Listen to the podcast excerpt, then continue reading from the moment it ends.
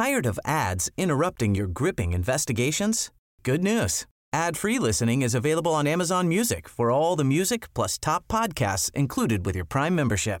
Ads shouldn't be the scariest thing about true crime. Start listening by downloading the Amazon Music app for free or go to amazon.com slash true crime ad free. That's amazon.com slash true crime ad free to catch up on the latest episodes without the ads.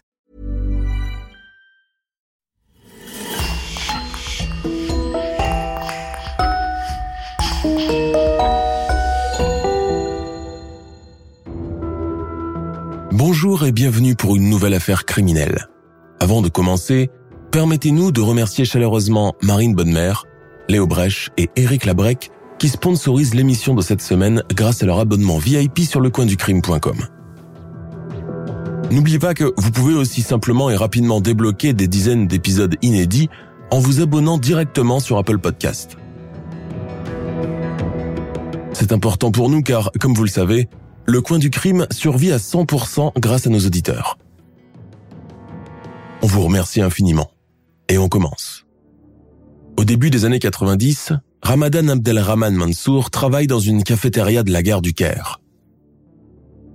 Enfant issu des bas-fonds de cette Égypte pauvre et oubliée, il subit les affres d'un quotidien amer dominé par la loi de la jungle, les intimidations et les privations. Puis un jour, tout bascule. C'est l'histoire d'une terrible descente aux enfers que celle de Ramadan Mansour, qui connaîtra son apogée dans cette même gare ferroviaire, là où il ne sera plus connu que sous la terrible appellation d'Al-Tourbini, le tueur des trains.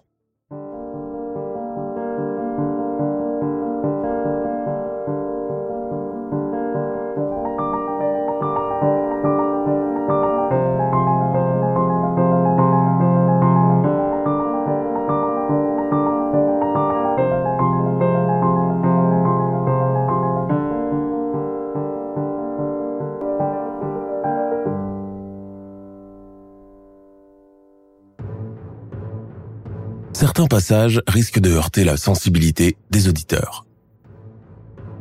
Nous sommes au Caire, Al-Qaïra, capitale de l'Égypte. Cité tentaculaire de 10 millions d'habitants. En ce début des années 90, c'est une ville en voie de développement typique, partagée en deux parties bien distinctes et dissemblables.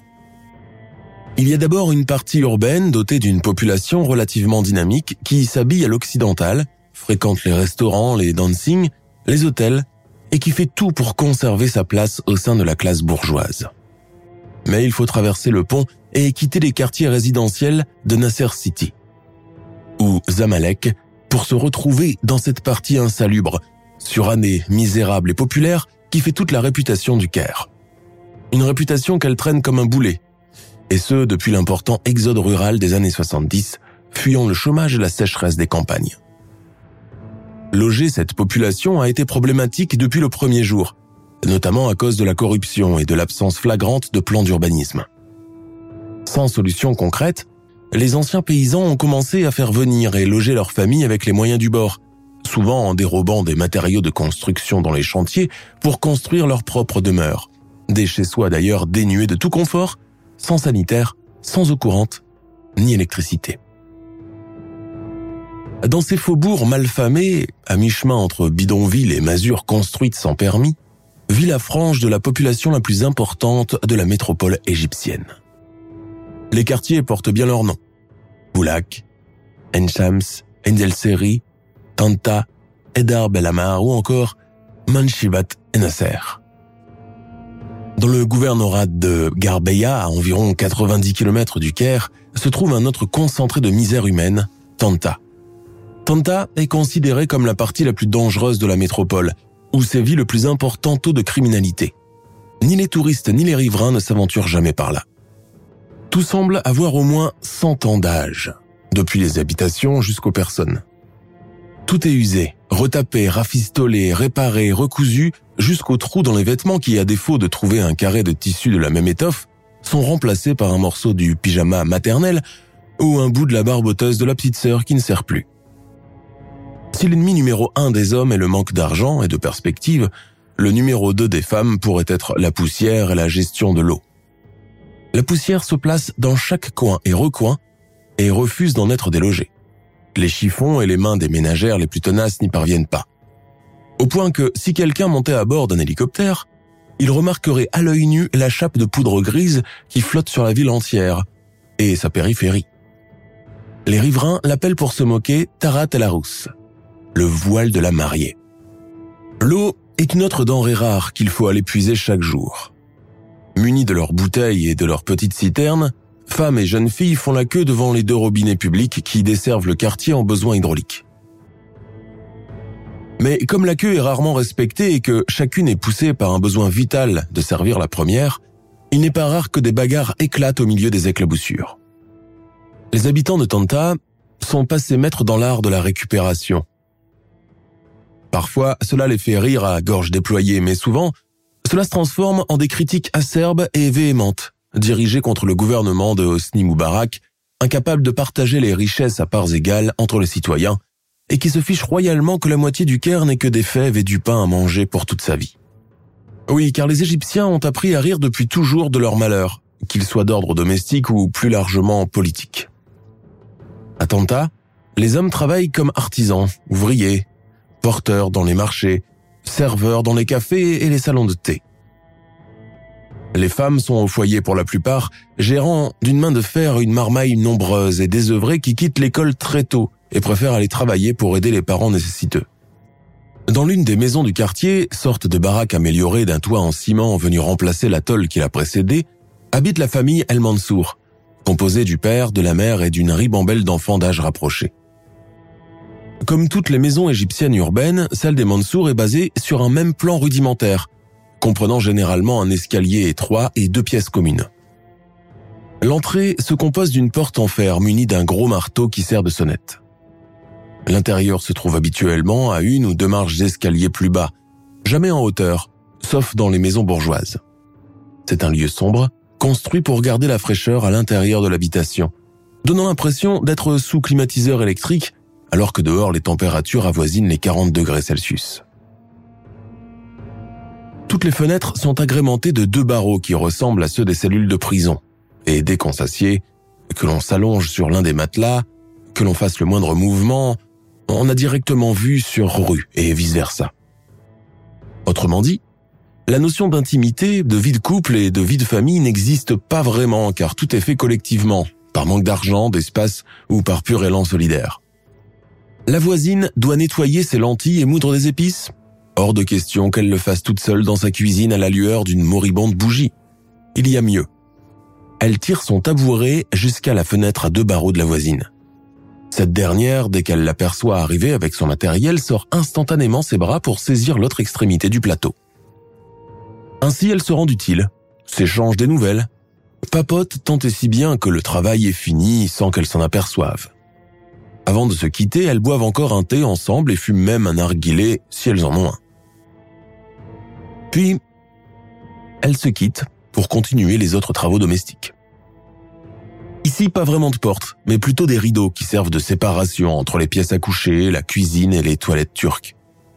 Pour prendre un bain, femmes comme hommes se rendent une fois par semaine au bain public, où l'eau est chaude et à volonté, ce qui fait que beaucoup s'y éternisent et font durer leur toilette au moins deux bonnes heures, sachant pertinemment qu'il leur faudra attendre encore 10 ou 15 jours avant de revenir s'y prélasser.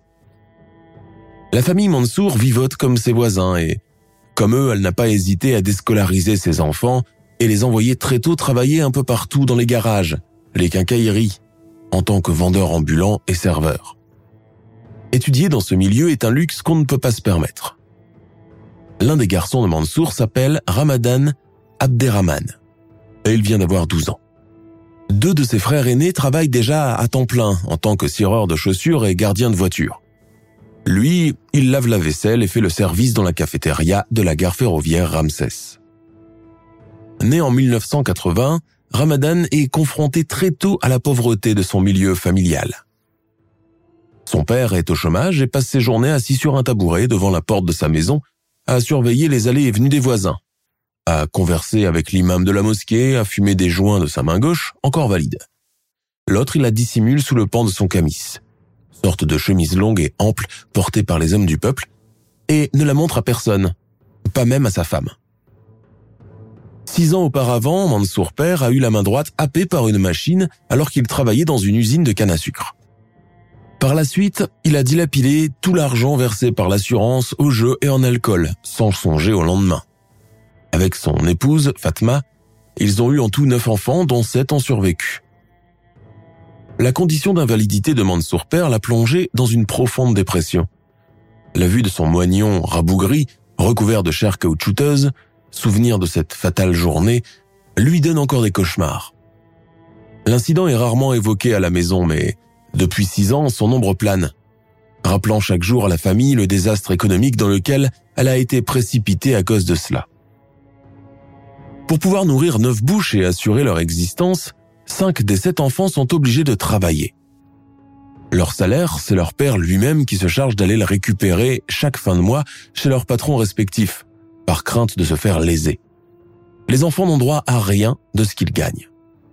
Ramadan est un enfant robuste, doté de cette carrure propre aux enfants d'origine paysanne.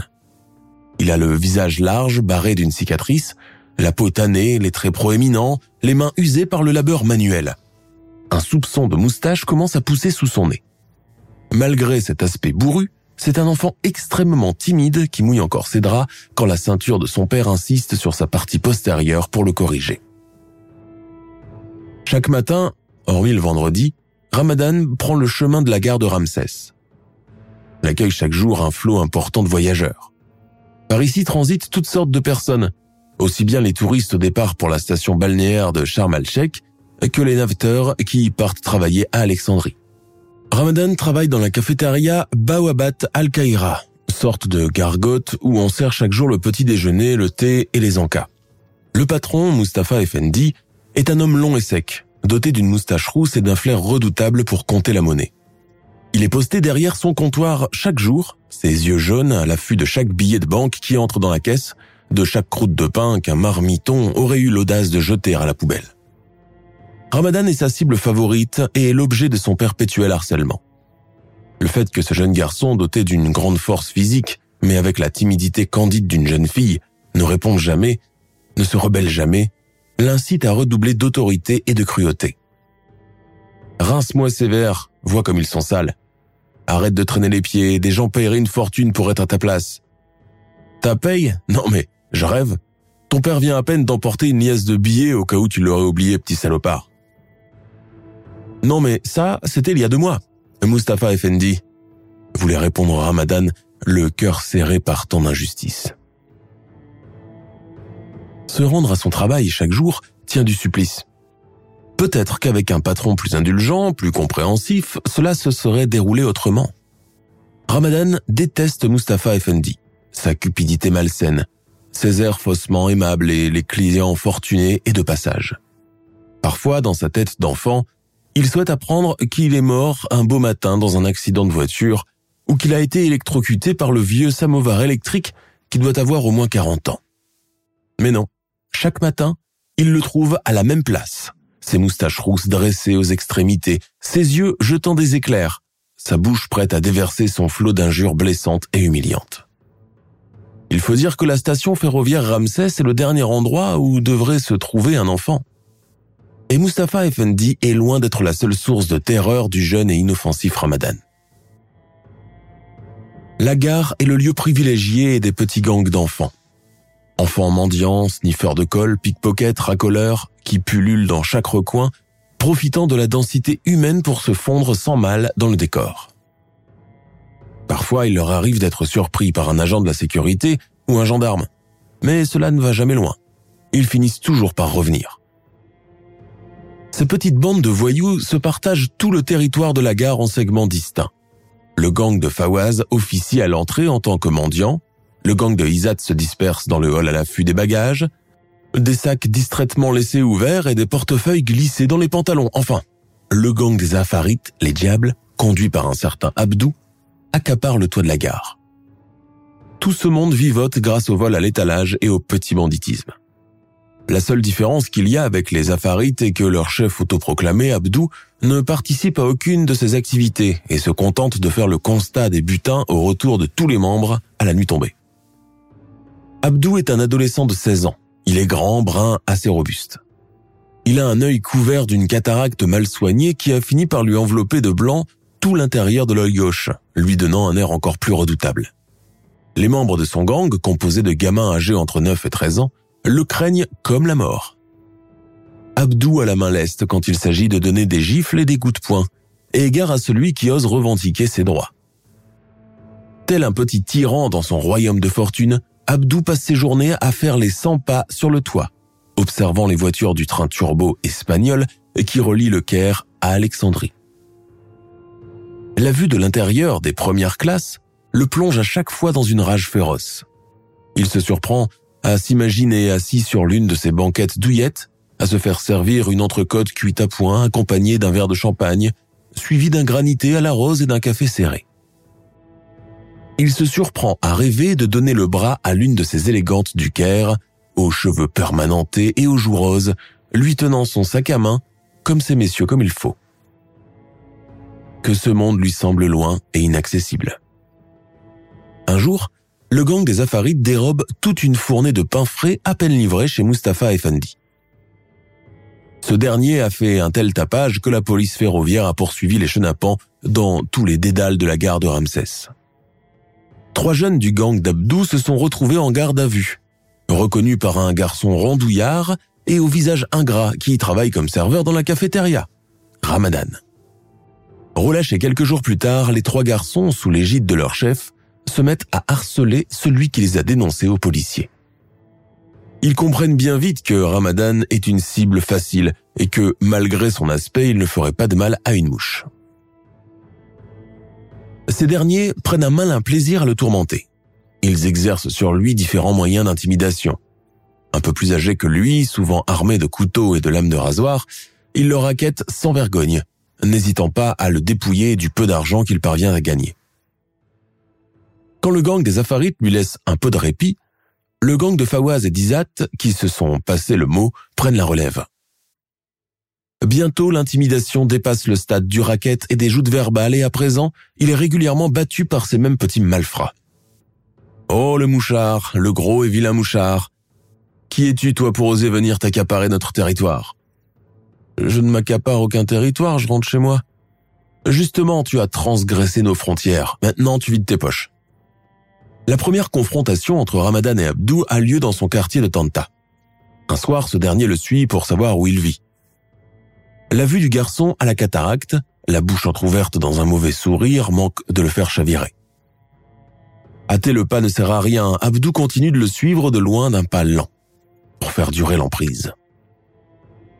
Ramadan, le souffle court, jette un regard par-dessus son épaule. Son regard croise celui de son harceleur, qui lui fait alors signe comme pour signifier ⁇ On se reverra ⁇ Les journées dans la cafétéria deviennent de plus en plus difficiles. À chaque fois qu'il quitte son boulot pour rentrer chez lui, le jeune garçon est pris à partie par les gangs cités auparavant.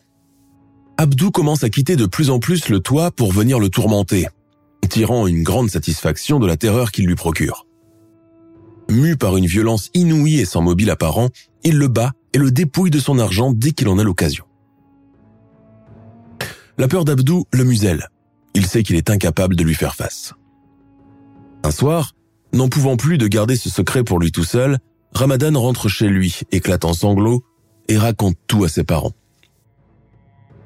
Loin de le soutenir et le réconforter, ses parents l'accusent de mentir, qu'il a monté tout ce scénario pour ne pas leur donner d'argent.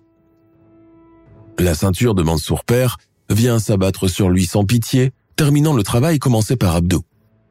Ramadan se frotte les reins, réprime un sanglot qui monte, monte. Son père, la voix avinée, le menace de le mettre à la porte s'il revient la prochaine fois sans argent dans les poches.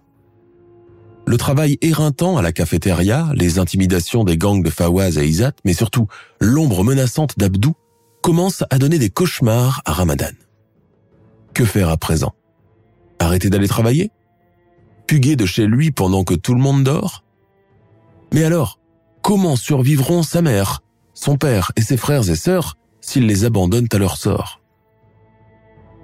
Après une nuit passée sans sommeil à se retourner sur son matelas posé à même le sol, Ramadan est réveillé par l'appel à la prière d'Al-Fajr. Les premières lueurs du jour commencent à peine à filtrer par les deux fenêtres de la masure. Ramadan quitte son lit, tout en prenant garde où il met les pieds afin de ne pas écraser les jambes d'un frère ou d'une sœur endormi. Ce matin, son estomac est plus noué que d'habitude, et sa gorge est douloureusement serrée, comme si une boule la bloquait. Il se débarbouille dans la vasque, enfile sa chemise que sa mère lave une fois par semaine, et noue son pantalon autour de sa taille grassouillette. Sans le vouloir, son reflet le surprend dans le fragment de glace suspendu au bout d'un mur. Son duvet s'est transformé en une mince moustache. Peut-être que cela finira par freiner l'assaut des autres garçons, maintenant qu'il a l'air nettement plus viril. Dans le coin qui sert de cuisine, il trouve son père accroupi près de la table basse devant son petit déjeuner. Du thé, des fèves à l'huile d'olive, un morceau de pain plat qu'on appelle kobzelaïch en Égypte. Mansour père allume une cigarette après l'avoir roulé lentement à l'aide de sa main gauche valide et ses lèvres. Prends un verre de thé. Il a déjà cuvé son vin, pense son fils. Non, je mangerai à la cafétéria. Mansour opine de la tête sans dire un mot. L'échange verbal entre lui et son fils se limite souvent à des phrases usuelles, minimalistes et dénuées de tout sentimentalisme. Dans ce genre de famille et de tradition paysanne, on ne s'en lasse pas, on ne s'embrasse pas, on ne câline pas ses enfants, pas même les filles. Même mari et femme observent une sorte de chasteté dans le privé. Ramadan et sa fratrie n'ont jamais vu leur père que dans une posture tour à tour grave ou colérique, jamais sous un autre aspect. Il est 6 heures du matin. Le quartier de Tanta se réveille lentement. Les voisins quittent leur maison, certains en fourchant des vélos, d'autres marchant à pied jusqu'à la station d'autobus. Ramadan suit ce groupe. Une pensée l'obsède. Mal assis sur l'un des sièges en fer vacant, il tourne son regard de tous les côtés, guettant l'objet de sa terreur. Non, apparemment, il ne l'a pas suivi aujourd'hui. Ramadan pousse un long soupir. À l'intérieur du bus brimballant qui approche du centre urbain du Caire, le contrôleur commence à passer entre les rangs pour vérifier les jetons qui servent de ticket. Soudain, une bagarre éclate. Le contrôleur saisit par le col de sa chemise un passager monté sans jeton. Profitant d'un arrêt, il le jette hors du bus en l'injuriant. De la fenêtre, salle de poussière, Ramadan observe l'homme qui se remet debout, tout en faisant un signe menaçant en direction du bus qui continue sa route. Le bus s'arrête enfin au terminus, à quelques pas de la gare Ramsès, où déjà un flux de voyageurs matinaux est en train de s'acheminer, ployant sous le poids de leurs valises, paniers et baluchons. Certains portent de la volaille encore vivante par les deux pattes, dont des coqs à crête rouge, poules et canards, roulant des yeux curieux et apeurés. L'allure de ces voyageurs indique qu'ils prennent certainement le train pour la région de l'Essed. Cette partie du pays rural et profonde plus au nord. En approchant de la cafétéria d'un air apeuré, Ramadan manque d'opérer un demi-tour en apercevant son patron, Mustapha Effendi, debout devant l'entrée, bras croisés, une cigarette au bec et un vieux chiffon sale accroché à la ceinture. Que votre seigneurie prenne son temps, je vais lui chercher du thé à la rose, ironise le cafetier. Désolé, Efendim. Ancienne appellation turque pour dire monsieur. Tu es en retard, Vermine. Un jour, je te mettrai à la porte. Et inutile d'envoyer ta mère me supplier de te reprendre. Ce sera non. Je suis désolé, monsieur... Assez, assez. Mustapha lève une main menaçante sur lui pour lui asséner une gifle, mais un client se met à appeler. Mustapha, il arrive ce petit déjeuner? Je vais rater mon train. Tout de suite, mon pacha, dit le patron de sa voix la plus engageante. Et toi, tu te grouilles, c'est compris? En joignant le geste à la parole, il lui fourre un plateau avec des bols et assiettes superposés dans les bras. Ramadan, qui n'a encore rien avalé depuis ce matin, salive littéralement sur le contenu découvert. Soupe de fèves, pain frais, omelette aux herbes aromatiques, fromage blanc, agrémenté d'huile d'olive, œufs durs, olive noire et thé sucré à la cardamone. Eh bien, ce n'est pas trop tôt, lâche le client en rangeant son journal. Ramadan, silencieux et le regard baissé, dispose tout sur la petite table brimballante aux extrémités grasses et reste là debout à attendre sans dire un mot, le plateau vide dans les mains. Le client se met à tremper un bout de pain dans sa soupe de fèves quand il comprend. Poussant un soupir exaspéré, il plonge l'autre main dans la poche de sa veste, en tire quelques pièces qu'il jette à Ramadan. Eh, tu as de la chance que je sois de bonne humeur ce matin, autrement je t'aurais rien donné. En pénétrant dans l'arrière-boutique, Ramadan découvre ce qu'il attend. Oui, car en plus du service, il doit aussi assurer la double corvée de vaisselle. Dans l'évier bouché depuis trois jours, s'amoncellent cuillères, poêles, couteaux, fourchettes et assiettes en fer sale. Mustapha Effendi, qui est beaucoup trop radin pour faire venir un plombier pour réparer l'évier, a eu l'idée d'y jeter des cristaux de soude dans l'espoir de le déboucher. Cela a généré une vapeur chimique qui s'est dispersée jusqu'aux clients attablés qui se sont mis à tousser et à se plaindre. Pendant qu'il lave péniblement la vaisselle tout en prenant garde de ne pas trop gaspiller de détergent, Ramadan ne cesse de penser à la décision qu'il a prise depuis la veille. Oui, il a décidé d'un face-à-face avec le redoutable Abdou. Il est prêt à en subir les conséquences. Au moins comme cela, la boucle sera bouclée pour de bon. Depuis quelques jours déjà, Abdou a commencé à faire le guet derrière Baouabat Al-Qaïra, à l'heure où Mustapha Effendi s'absente pour rentrer et changer de chemise chez lui. Il l'a encore raquetté à la sortie, le tournant et le retournant malgré leur force musculaire égale. Encore une fois, Ramadan s'est laissé dépouiller et humilier. Sa décision de changer tout cela est devenue une obsession. En terminant sa journée de travail un peu plus tôt que d'habitude, Ramadan, prenant son air le plus confiant, commence à se diriger vers la sortie de la gare, quand deux du gang d'Abdou viennent lui barrer le chemin. Abdou nous envoie pour chercher notre dû. Si Abdou veut quelque chose, qu'il vienne le réclamer lui-même. Il a vraiment dit cela? Les deux garçons, désorientés par cette réponse inattendue, se consultent du regard. Ramadan pousse la témérité jusqu'à les suivre sur le toit. Abdou est assis dans un coin, les jambes écartées, roulant une cigarette entre ses doigts noirs. Les deux adversaires se jaugent du regard. Un dialogue silencieux se fait entre eux. Abdou se lève, marche lentement vers Ramadan qui à présent bombe le torse d'un air héroïque. J'ai décidé de ne rien te donner, ni aujourd'hui, ni les autres jours d'ailleurs. Le silence se fait. Tu devras aussi me rendre tout l'argent que tu m'as pris. L'humiliation d'Abdou est palpable. Les autres petits voyous, les yeux rivés sur lui, guettent sa réaction, commencent à faire des rictus moqueurs, qui bientôt se transforment en rire gras et narquois. Culminant de colère et de honte, Abdou se jette sur le jeune Ramadan le saisit par le col de sa chemise, le soulève complètement du sol. Il dit dans un souffle court, les yeux dans les yeux, Je t'interdis de me parler comme ça, tu m'entends? Une peur rien pour attendre. Le tirant à bout de bras, Abdou l'entraîne comme un paquet plus loin sur le toit.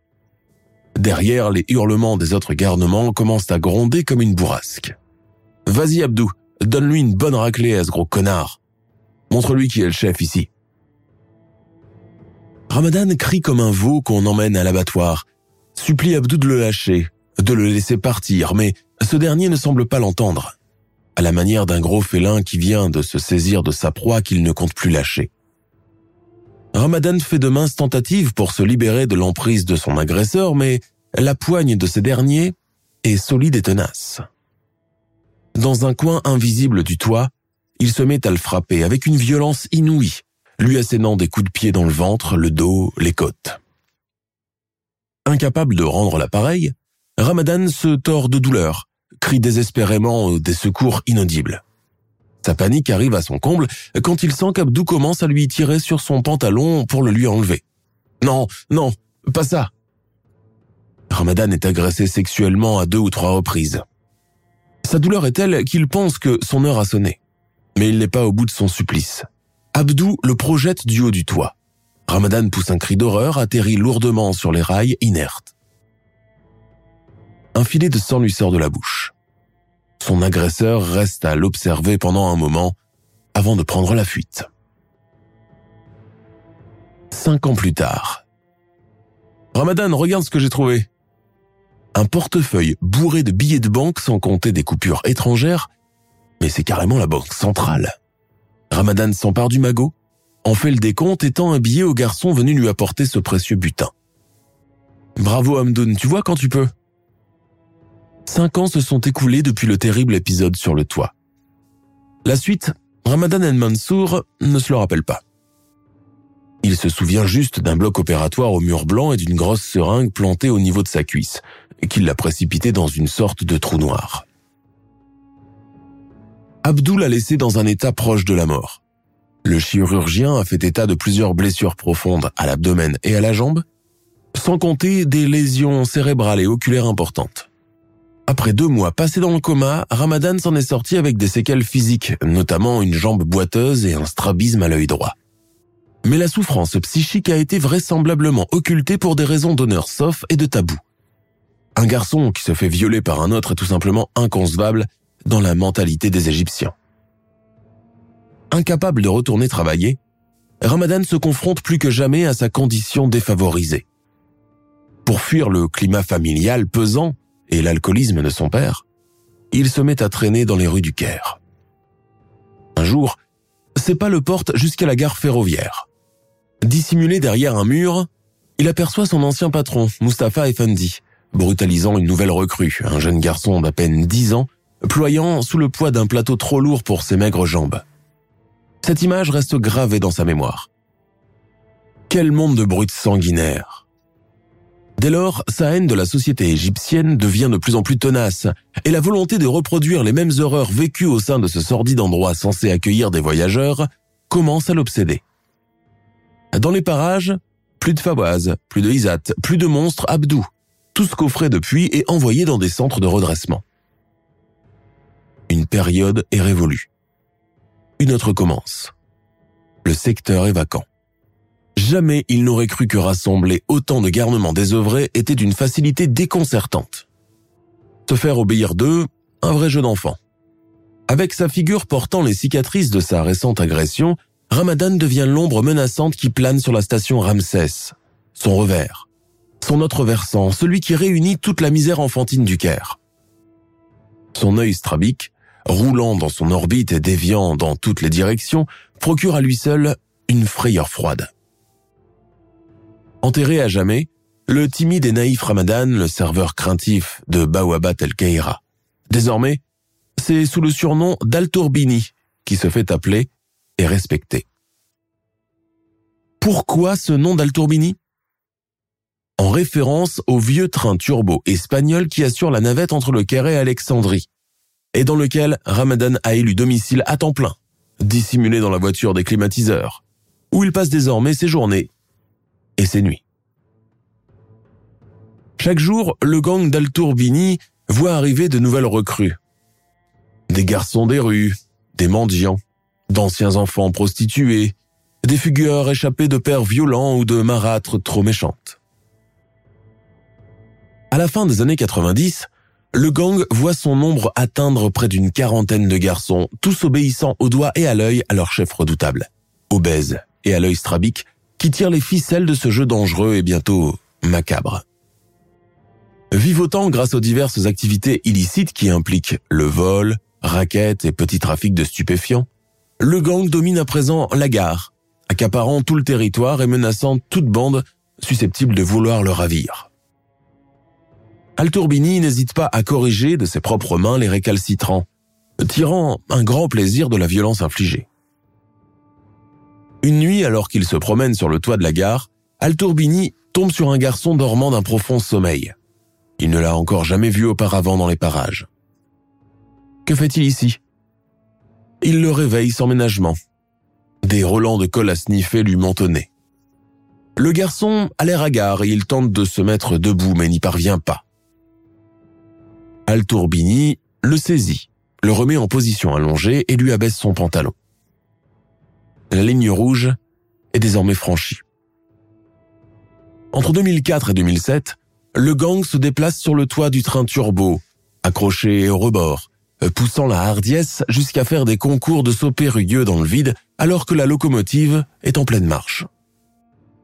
C'est ainsi qu'il se déplace entre le Caire, Alexandrie, Choubra Al-Kaïma, Abu Souaif, Port Saïd, Mansoura, faisant des haltes dans les gares de débarquement, passant des journées entières dans des centres-villes inconnus et bondés de monde et de touristes.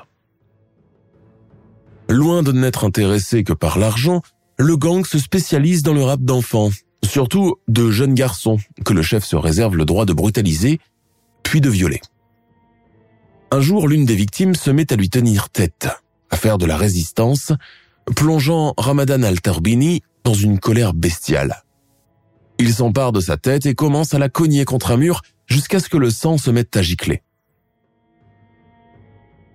Il signe là son premier crime du genre. Le corps du garçon, un enfant de la rue ramené la veille par son gang, est jeté dans une décharge. Dans le wagon qui abrite les climatiseurs, plus bas que tous les autres, Ramadan viole et assassine la plupart de ses victimes. À cause du bruit infernal des machines, il sait que personne ne passera par là ni n'entendra les cris et les pleurs. Mais les crimes d'Al-Tourbini ne se limitent pas à la gare. Mohamed Kamal, un jeune vagabond qui vit dans un tunnel du métro, tombe un soir entre ses griffes, alors qu'il s'apprête à passer la nuit dans son abri de fortune. Kamal est d'abord violé par les garçons de la bande, puis par leur chef.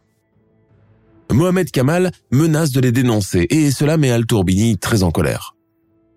Il s'empare alors d'une grosse pierre avec laquelle il lui brise la tête, jusqu'à ce que mort s'en suive.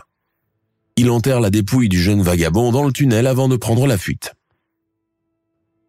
L'escalade criminelle de ce jeune homme de 24 ans, fort de son impunité, n'a plus de contraintes ni de limites. C'est comme si la souffrance qu'il infligeait à ses victimes parvenait à exorciser la sienne. La plupart des victimes d'Al-Tourbini lui sont ramenées de force, parfois avec une promesse d'argent. Sachant qu'elles ne font pas le poids à côté de lui, il les viole avant de les jeter au sommet du train en marche. Ces malheureux finissent par échouer sur les rails et meurent sur le coup. D'autres sont enterrés vivantes dans les tunnels. Puis un jour, Al-Tourbini décide de s'en prendre à l'un des membres de son propre gang, un garçon du nom d'Aman Naji. Cela fait quelque temps déjà que ce dernier lui fait de l'œil et l'idée de l'agresser sexuellement commence à l'obséder jour et nuit.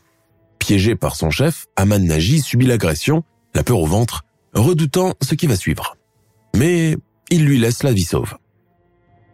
Ahmad en profite pour tout aller raconter à la police quelques jours plus tard, et Al-Tourbini est arrêté pour le délit d'atteinte aux mauvaises mœurs. À sa sortie quelques mois plus tard, son désir de vengeance est à son apogée. Loin d'éprouver le moindre remords quant à son crime, il se sent trahi. Comment faire confiance désormais? De retour dans les bas-fonds du Caire, il rassemble à nouveau les membres de son gang et leur donne pour mission de lui retrouver ce mouchard d'Ahmad Naji. Ce qu'ils font. Ce dernier est en train de faire la manche à côté d'une boutique de vêtements chics. La vue des autres garçons l'immobilise sur place. Il comprend immédiatement pourquoi ils sont là. Une course-poursuite s'engage. Ahmad est finalement rattrapé et entraîné de force dans l'une des voies ferrées.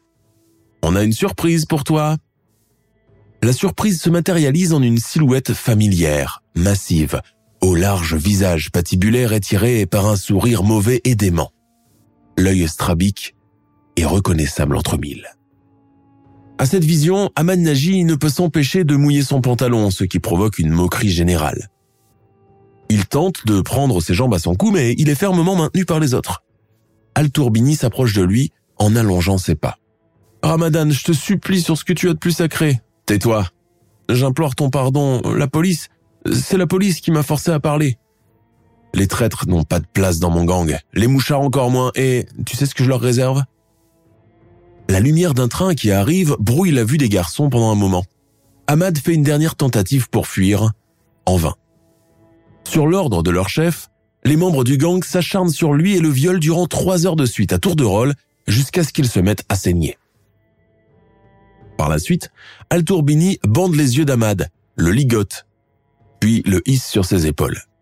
Il traverse ainsi le toit de la gare jusqu'à arriver à un réservoir d'eau usée. Sans hésiter une minute, il jette le corps et reste là pendant un moment, à l'observer se débattre dans l'eau sale, avant de couler. Tout se précipite un jour d'avril 2006, lorsqu'un préposé à l'entretien de la station de métro, Shubra Al-Kaïma, découvre un squelette d'enfant dans l'un des tunnels. Une deuxième découverte est faite une semaine plus tard sur une voie ferrée à Alexandrie, puis une troisième à Borj al-Arab. La panique commence. Une instruction est ouverte et des fouilles policières débutent dans les parages, englobant les gares du Caire, d'Alexandrie, de Tanta et de Borj al-Arab. Au terme de ces fouilles, douze autres nouveaux cadavres sont répertoriés en l'espace d'un mois et demi. La découverte a l'effet d'une bombe dans la société égyptienne. Les journaux s'emparent à leur tour de l'affaire, puis tous les autres médias. L'affaire des cadavres de la gare inquiète à présent tous les organes de l'État, depuis la police jusqu'à la presse. Et le simple citoyen qui se met aussitôt à identifier ses enfants aux victimes. Une véritable chasse à l'homme s'engage contre le ou les potentiels criminels. Des milliers de policiers et d'enquêteurs sont envoyés dans tous les gouvernorats et les provinces du pays, sur les trousses des auteurs de cette tuerie. S'ensuivent des arrestations à grande échelle dans tous les endroits où pullulent les mendiants, les sans-abri, les petits trafiquants et les prostituées. À présent, tout ce qui est considéré comme paria est pointé du doigt. Le hasard a voulu que l'un des interpellés soit un certain Ahmad Samir, surnommé Bucco. L'adolescent de 16 ans vit dans la rue et fait partie de plusieurs gangs. Il fait une confidence importante aux enquêteurs. Protégez-moi d'Altourbini, il veut me faire la peau. C'est la première fois que la police entend parler de ce nom. Foucault ne demande qu'à les éclairer. Ces révélations font froid dans le dos. Pendant trois ans, il a pris part aux agissements de la bande d'enfants de la rue qui sévit dans la gare. Son chef est une bête sanguinaire qui a violé sans vergogne des garçons avant de les tuer sauvagement. Boucault fournit une liste de noms des différents membres du gang et accepte de mener les policiers aux différents endroits où la bande d'Altourbini a vécu et commis ses meurtres. Grâce à ces indications, la police parvient à mettre la main sur une vingtaine de garçons. Sous la pression, tous passent aux aveux, fournissant un apport d'informations important et vont même jusqu'à guider les enquêteurs à la tanière de leur chef. Son arrestation est spectaculaire. Al-Tourbini est interrogé pendant de longues heures par la police judiciaire de Borges al-Arab. Aussi loquace que ses anciens compères, il fait le récit de chaque crime avec des détails effrayants et parfois banals comme le fait par exemple que l'âge réglementaire pour se joindre au gang est de 12 ans. Il admet qu'il n'a jamais ressenti de remords à la suite de ses crimes et que les viols sont devenus une sorte de routine pour lui. Il avoue aussi ne pas se souvenir du nombre exact des garçons qu'il a molestés et assassinés de sang-froid. Le jugement et la condamnation de Ramadan Abderrahman Mansour, alias Al-Tourbini, se déroulent avec une rapidité expéditive. Douze de ses complices comparaissent en même temps que lui. Le procès est suivi par toute la nation égyptienne, choquée et épouvantée. Le verdict tombe. Peine capitale. Les autres membres du gang, âgés entre 12 et 17 ans, sont tous condamnés à des peines de prison relativement longues. Les mineurs sont placés dans des maisons de redressement, les plus âgés envoyés dans des centres de détention pour criminels dangereux. Si Al-Tourbini est toujours resté évasif quant au nombre réel de ses victimes, la police l'a finalement situé à 32 enfants, tous assassinés en l'espace de 7 ans, tous des garçons à l'exception de trois filles. On ne saura jamais si le viol dont il a été victime a été l'élément déclencheur du règne de terreur qui s'est ensuivi. Al-Tourbini est exécuté par pendaison le 16 décembre 2010 dans une prison du Caire.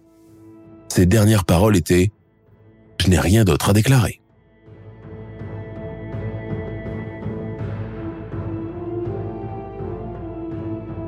Nous sommes à la fin de notre émission du jour. N'hésitez pas à écouter les autres émissions du podcast et à prendre 5 secondes pour nous laisser un 5 étoiles sur iTunes. C'est vraiment très important pour nous. Vous pouvez aussi vous abonner pour ne pas rater les prochains épisodes et nous suivre sur Facebook pour nous en proposer de nouveaux. Merci et à bientôt.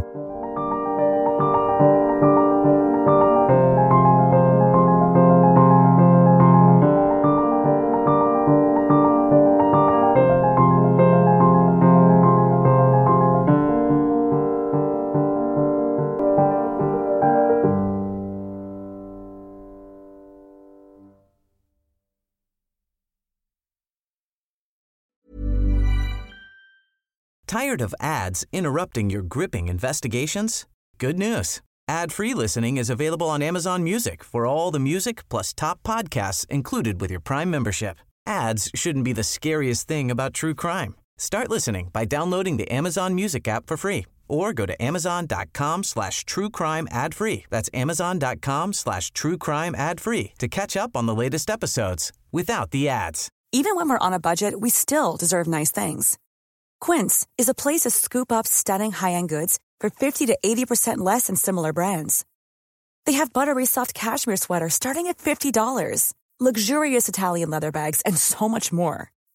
Plus, Quince only works with factories that use safe, ethical, and responsible manufacturing. Get the high-end goods you'll love without the high price tag with Quince. Go to quince.com slash style for free shipping and 365-day returns.